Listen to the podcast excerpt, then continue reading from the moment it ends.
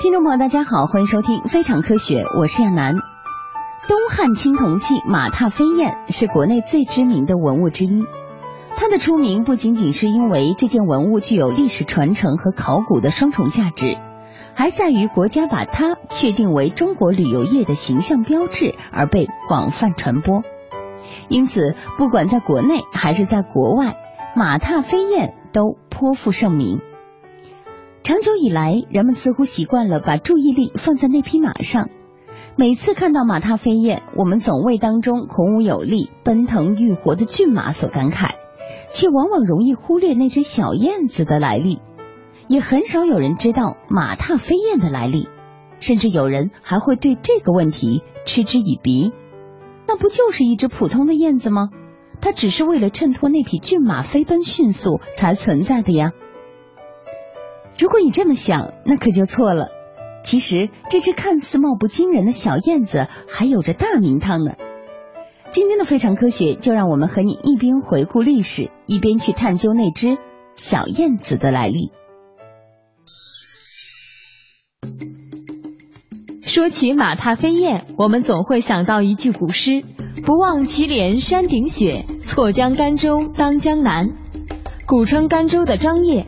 若无那皑皑雪山和葱葱田野，谁会相信这是荒凉贫瘠的大西北？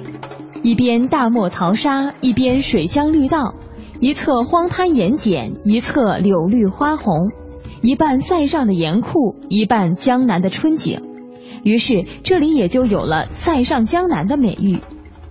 在一千八百多年前的东汉时期，这里呢有一位镇守张掖的长官张先生。张先生的官职为守张掖长兼武威太守，也就是全面主持张掖军事工作和武威行政工作的最高长官。张先生去世之后，由于生前身居要职，因此陪葬也就极为高端大气上档次。这是一座大型的砖室墓，分为前、中、后三室。前室呢附有左右耳室，中室附有右耳室。即使这座墓历年被盗毁多次，但是在对它的最后一次发掘当中，还是发现了一个长度不足二十米的墓穴。就在这个墓穴里，人们发掘出了大量的珍贵文物，金银铜铁玉古石陶器等陪葬品两百多件，铸造极为精致的铜车马五式仪仗俑多达九十九件。连陪葬都如此奢华，不禁让人联想到当年张将军出征和巡视时的场面该是多么壮观。在这众多的陪葬品中，有一件物品迅速的吸引了人们的眼球，它就是车马仪仗队的最前列的一匹气宇轩昂、急速飞驰的骏马。它的前肢两蹄和后肢左蹄呈腾空状，后肢右蹄则踩在一只飞鸟之上。因为这个造型，它后来就有了那个闻名全球的名字——马踏飞燕。从它的摆放位置来看，这是张将军最为得意的一匹领头马，快速奔跑在队伍的最前列。其实，这匹马在刚刚出土时，并未受到足够多的重视。一九六九年，全国各地的广大民众为了响应“深挖洞，广积粮”的号召，都在挖防空洞。甘肃省武威县的老百姓也在斗志昂扬地挖着。明代在这里曾有一座雷祖观，古时候呢叫做雷台，是古人们祭祀雷神的地方。在它的下方，村里第十三小队的社员用锄头居然刨到了坚硬的砖头，接着一堵青砖墙的墓室显现了出来。很快，挖坟掘墓的事情就传到了武威县文物局的一位领导干部那里。用尽心血，才将这批文物保留了下来，并最终移交给了甘肃省博物馆收藏。尽管马踏飞燕已经成功的找到了适合他的新家，但真正认识到这件铜奔马文物价值的，则是著名的文学家兼考古学家郭沫若先生。一九七一年九月，郭沫若前往甘肃省博物馆参观历史文物陈列。当郭沫若看到这组铜车马仪仗队，特别是看到这匹在队伍最前面、身长四十五厘米、高为三十四点五厘米的领头马的时候，立刻意识到这匹铜奔马的考古和艺术价值非同小可，于是欣然将它命名为马踏飞燕。那么，郭沫若当时为什么会认定那是飞燕而不是其他鸟类呢？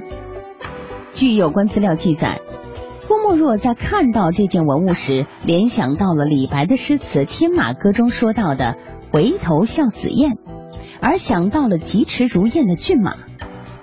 自古以来，很多人都爱马，这里说的紫燕也指古时家马的一个品种。这个品种的名字来源于汉代。相传汉文帝有两马九匹，其中一匹名字叫做紫燕流。南朝梁简文帝也说过：“紫燕跃舞，赤兔跃空。”所以紫燕也就象征着好马。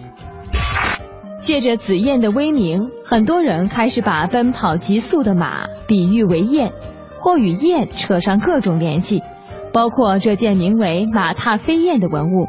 那么，紫燕到底是哪种鸟呢？是不是我们口中的那种小小的燕子呢？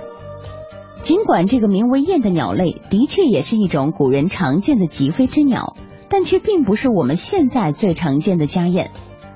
首先，从燕子的尾巴来看，马蹄下的鸟尾呈楔形，而家燕的尾羽是典型的叉形，并且是深叉形。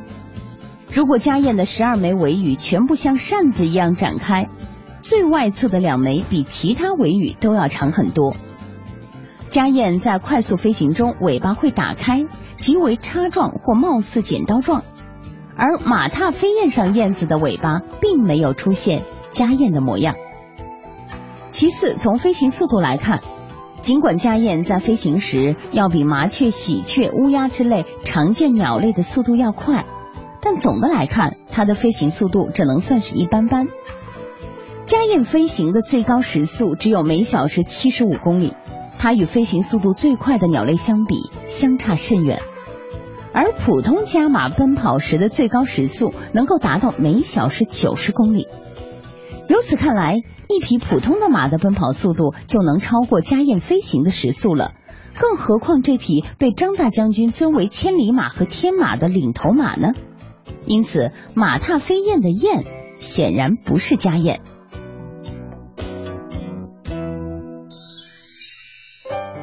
那么，会不会是一种叫做燕，但是飞行速度更快的鸟呢？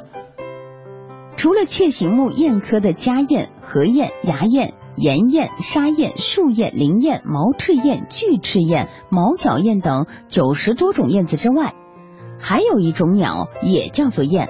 但它却并不是真正的燕子，它的名字叫做雨燕，隶属于雨燕目雨燕科，全世界大约有一百多种。的翅膀为尖长形且后拢，脚趾为前趾形，四个脚趾全部向前，适合抓握岩壁，而不能站立在树枝或电线上。它们与蜂鸟是近亲。雨燕的飞行速度非常快，在整个鸟类世界中都名列前茅。其中飞行速度最快的雨燕是白喉真尾雨燕，它的水平飞行时速可以达到一百六十九千米。我们平时最常见的普通雨燕飞行的时速也能够达到一百一十二千米。这种雨燕也叫做楼燕，它在二零零八年北京奥运会的时候还是福娃妮妮的原型。难道马踏飞燕中的原型是它吗？很遗憾，经过科学家们的确认。它的外形与马踏飞燕中的燕也并不相符。考证到这里，我们可以知道郭沫若先生起的名字显然不科学。无论雀形目燕科还是羽燕目鸟类，都不符合铜奔马蹄下飞鸟的形态特征。燕这个名字似乎用的有点草率。那么放眼望去，到底哪种鸟既符合铜象的形态特征，也符合它的速度标准呢？从速度来看，我们首先想到的是毛隼，它是一种飞行速度很快的鸟类，俯冲时的时速为一百八十七到两百零九千米。不过，更快的是金雕，它的水平最高时速是一百二十九千米，俯冲时速可以达到三百二十千米。如果它们的速度让你感到惊讶的话，那么我们接下来要说的鸟类一定会更让你吃惊，那就是世界上飞行速度最快的鸟类——游隼。它们的水平飞行时速最高是一百零五到一百一十千米，俯冲时的最高时速竟然能达到三百八十九千米。这个速度也让它成为了世界公认的动物飞行冠军。看来这三种鸟类都很符合马踏飞燕的速度标准。那从其他方面来看，到底是哪一种鸟最符合标准呢？毛隼生活在寒冷的台原地区，东汉时的西北气候宜人，并不适合毛隼的生活。即使在今天，毛隼也只见于我国东北的最北端。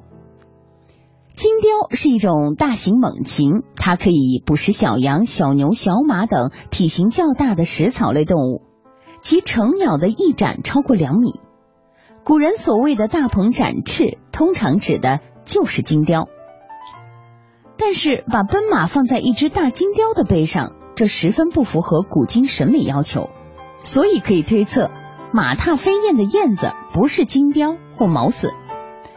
游隼自古以来就被人们所熟知，古人爱隼，特别是驯化猎隼、游隼、燕隼等鸟类，是北方游牧民族的一种传统文化。从遗留下来的大量文物和文献都可以佐证。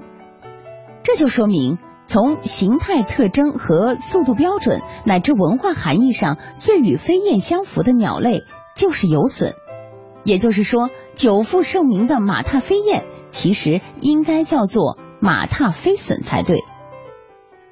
虽然这场乌龙命名事件让游隼这位飞行冠军直到今天才能得到证明，但是马踏飞燕的历史价值和美学价值却让游隼感到骄傲。游隼的形象也随着青铜器马踏飞燕的成名，出现在了各个书本画册以及影视作品之中。这也算得上是对游隼的一种安慰吧。好了，到这里我们今天的非常科学也要暂时告一段落了。主持人亚楠代表编辑制作，感谢大家的收听，并诚邀您明天同一时间继续关注非常科学。